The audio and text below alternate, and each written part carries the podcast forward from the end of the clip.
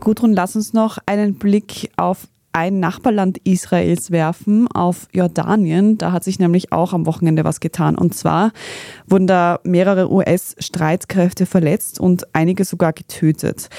Ein Vorfall, der für sehr viel Wirbel gesorgt hat. Was ist da los? Ja, ich halte das für eine wirklich erschreckende Eskalation. Es ist das erste Mal innerhalb dieses Konflikts, der seit Anfang Oktober läuft und sich ja auch auf andere Regionen ausgedehnt hat, dass US-Soldaten getötet werden. Sie wurden getötet von, davon kann man ausgehen, schiitischen Milizen, also wahrscheinlich von Syrien aus, die im iranischen Namen agieren, aber nicht nur das, sondern sie werden auch auf jordanischen Territorium getötet. Also das Ganze hat natürlich mit diesen Milizen in Syrien und im Irak zu tun. Das ist ja dort eigentlich das Territorium eines Dreiländerecks. Und wir sehen einfach, dass die USA, die ja auch Rache versprochen haben oder Vergeltung oder Reaktionen, immer mehr hineingezogen werden.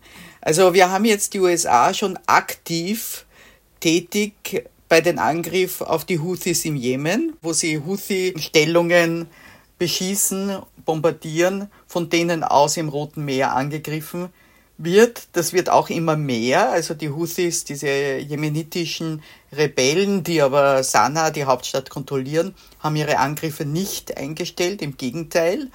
Also da sind die Amerikaner schon drinnen. Es gelingt ihnen noch immer zu sagen, es ist ein Nebenschauplatz, das ist nicht der Krieg, es geht nur um militärische Selbstverteidigung, also Verteidigung dieser Handelsroute, nicht um das große Ganze. Und jetzt werden sie aber auf jordanischem Territorium angegriffen. Und wir sehen einfach, dass langsam immer mehr dieser Konflikt sich ausweitet.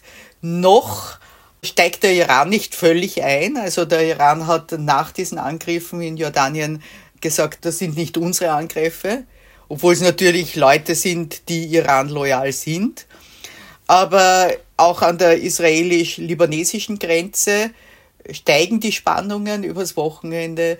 Also es ist wirklich eine sehr beängstigende Situation, was die mögliche Ausweitung des Konflikts auf einen großen regionalen Krieg betrifft. Mhm.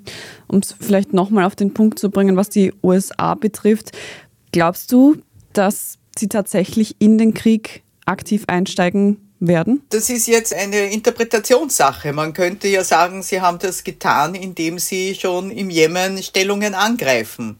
Sie bezeichnen das sozusagen als eine Reaktion außerhalb dieses Konflikts was natürlich man argumentieren kann, weil man kann sagen, es geht um Handelsrouten, nicht um den Krieg.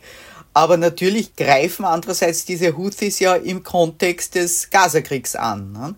Also natürlich sind die Amerikaner da schon drinnen in gewisser Weise. Und sie sind ja auch, wie gesagt, in der Region. In Syrien gibt's eine US-Präsenz. Es gibt natürlich eine starke US-Präsenz in Jordanien. Es gibt sie im Irak. Es könnte auch sein, dass diese Dinge jetzt ein bisschen angefeuert werden durch Gerüchte, die es gibt, dass die USA an einen Abzug aus Syrien nachdenken. Und dass das sozusagen die Milizen befeuert, die sagen, okay, jetzt machen wir ihnen das Leben dort wirklich gefährlich. Aber es ist natürlich in Wirklichkeit kontraproduktiv. Die Amerikaner werden kaum, wenn sie jetzt angegriffen werden, sagen, okay, dann ziehen wir eben ab aus Syrien, wenn wir von dort beschossen werden.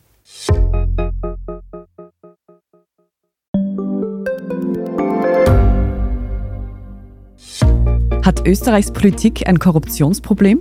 Wie wird der Ukraine-Krieg enden? Und warum wird alles immer teurer? Ich bin Tobias Holub. Und ich bin Margit Ehrenhöfer.